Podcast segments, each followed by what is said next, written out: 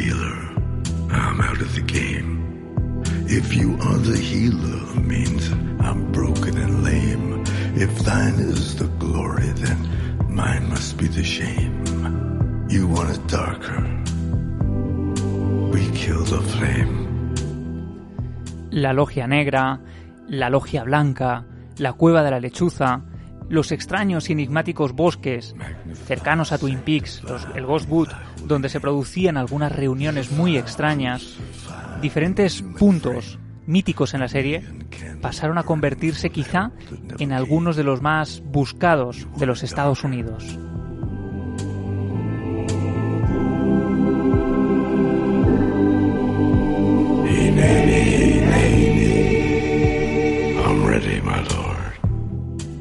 Y es que aunque gran parte de la serie se rodó dentro de un estudio, los exteriores estaban grabados en zonas muy concretas que existían realmente.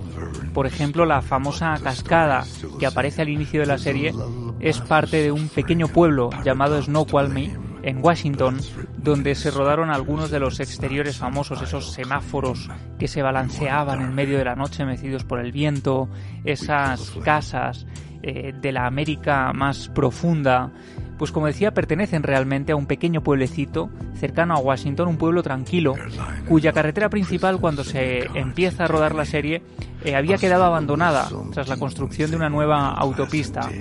Ya nadie paraba allí. Era un pueblo tranquilo, un pueblo solitario, un pueblo por el que no pasaba prácticamente ningún turista, un pueblo abandonado que había dejado prácticamente de existir. Allí estaba el bar-restaurante WR, al que acudían siempre los eh, vecinos habituados a tomar allí el pastel de cereza, el café, el postre, eh, acostumbrados, como digo, a hacer vida en un lugar para ellos absolutamente rutinario, cotidiano. Lo que sucede es que tras el estreno de la serie, ese bar-restaurante, el doble R, que aparece en la historia, empieza a llenarse de turistas. Cientos de personas acuden allí para probar la famosa tarta de cereza.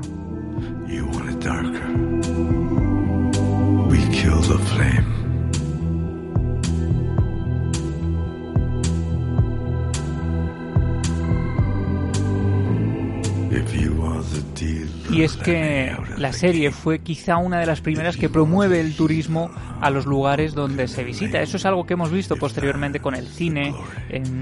ahora podemos hacer, por ejemplo, la ruta de Harry Potter en Londres o la ruta del Destripador en el East End. En, fin, decenas de rutas que en ese momento no era muy habitual y de pronto la gente acude a este pequeño pueblo, a Snoqualmie, para buscar el encuadre concreto del capítulo 3, para buscar dónde se había colocado el cartel de Twin Peaks, eh, población, tal.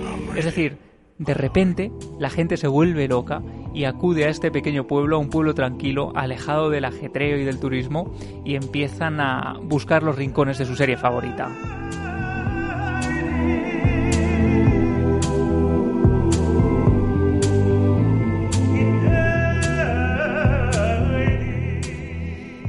Y lo que sucede también es que hay lugar para la oscuridad. De repente, esas historias que aparecen en Twin Peaks y que parecen propias de la ficción, al existir un pueblo real, al existir Snoqualmie, el sitio en el que habitualmente se habían grabado algunos capítulos, los exteriores, como digo, algunas secuencias, hay algunos medios de comunicación que empiezan a decir que los secretos de Twin Peaks que los crímenes, el tráfico de drogas, esas historias oscuras que ocurren entre vecinos, a veces a puerta cerrada, están ocurriendo realmente en ese pequeño y aparentemente tranquilo pueblo de Washington.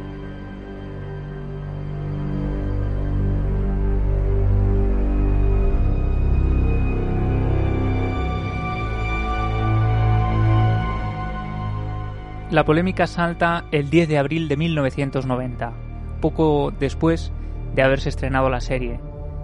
El periódico amarillista de Star publica un titular que genera un verdadero impacto. Aquí lo tengo, dice, el verdadero pueblo de Twin Peaks esconde sus propios secretos oscuros.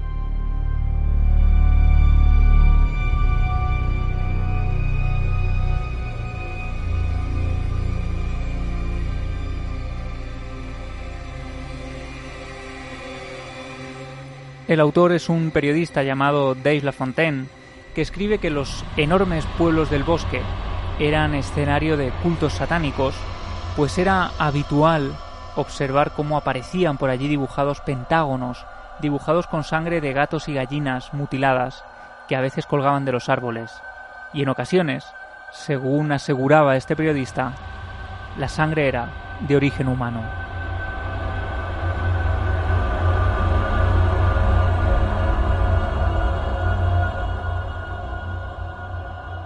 También aseguraba este periodista que afirmaba que había estado en el pueblo durante varias semanas, viviendo, compartiendo espacio en ese mítico doble R con los vecinos, que había paseado por las callejuelas.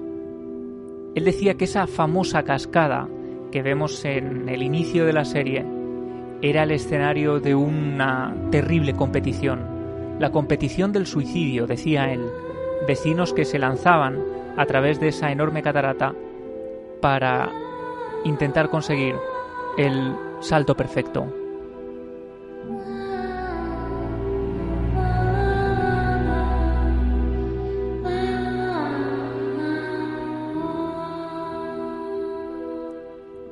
Y contaba, por ejemplo, una información, mm, bueno, pues que, sorprendió mucho a la gente eh, sobre todo a los vecinos del pueblo que desconocían por completo que esto estuviera ocurriendo en sus alrededores, que en los bosques cercanos a Snoqualmie se llevaban a cabo también una serie de competiciones macabras.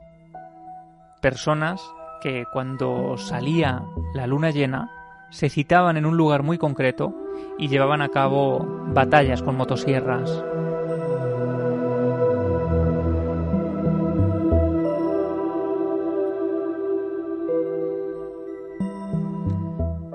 El artículo terminaba diciendo que uno de sus ciudadanos ilustres había sido ni más ni menos que Ted Bundy, el famoso asesino en serie acusado de matar a 36 personas, aunque según algunos analistas la cifra real pudo ser superior a las 100 víctimas mortales.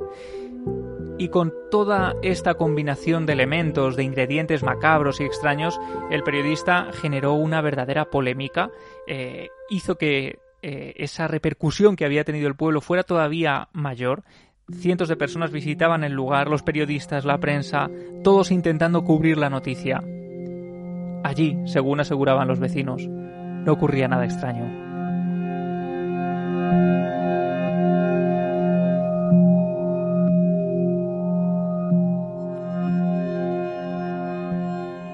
Y esta especie de información falsa o no sabemos si experimento sociológico o con qué tipo de finalidad se llevó a cabo esta publicación, lo cierto es que reflejaba algo que la serie ya había puesto de manifiesto, y es el impacto, la impresión que nos genera el bosque, el bosque como un lugar de reunión. Sabemos que en Twin Peaks el bosque es un sitio que tiene una gran importancia para el mal, donde está esa famosa logia negra, donde se trafica con eh, sustancias ilegales, donde habitan también algunos de los espíritus malignos que generan diferentes tragedias a lo largo de la serie.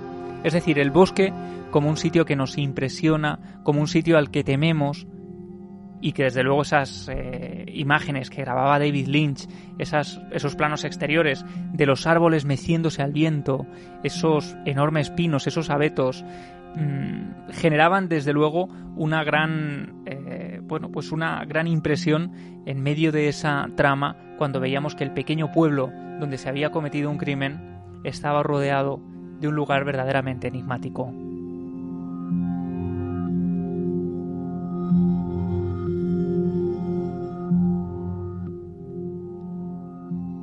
Lynch y, Mark Frost en concreto sabían muy bien lo que habían supuesto los bosques de Estados Unidos para los primeros colonos, un lugar que prácticamente tenían que domesticar, un lugar sagrado al que había que respetar porque era capaz de quitar lo más preciado, la vida. Historias demasiado increíbles para ser ciertas. De ellas se nutre el cine, la literatura o la música. Pero la realidad siempre resulta mucho más sorprendente. No ficción, un podcast de Javier Pérez Campos.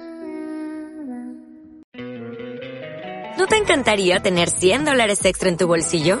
Haz que un experto bilingüe de TurboTax declare tus impuestos para el 31 de marzo y obtén 100 dólares de vuelta al instante. Porque no importa cuáles hayan sido tus logros del año pasado, TurboTax hace que cuenten. Obtén 100 dólares de vuelta y tus impuestos con 100% de precisión. Solo con Intuit TurboTax. Debes declarar para el 31 de marzo. Crédito solo aplicable al costo de la presentación federal con TurboTax Full Service. Oferta sujeta a cambios o cancelación en cualquier momento.